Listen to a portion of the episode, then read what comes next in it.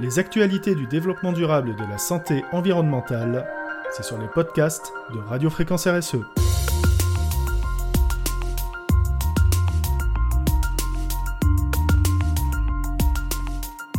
Le sujet du jour, de la chimie heureuse grâce aux vertus des chronoplastes artificiels.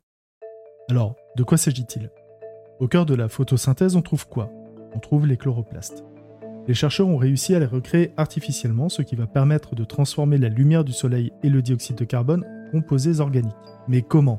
En combinant les mécanismes de récolte de la lumière de plantes d'épinards avec des enzymes provenant de 9 organismes différents. Il en est résulté un chronoplaste artificiel qui opère à l'extérieur des cellules pour récolter la lumière du soleil et utiliser l'énergie résultante pour convertir le dioxyde de carbone en molécules riches en énergie. On imagine les perspectives.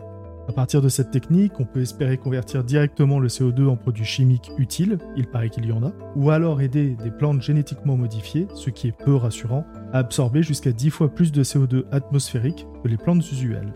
Programme jugé très ambitieux par le California Institute of Technology, non appliqué dans la recherche, qui estime cependant que les efforts de reprogrammation de la biologie pourraient améliorer les tentatives de conversion du CO2 en matière végétale et aussi directement en produits chimiques utiles.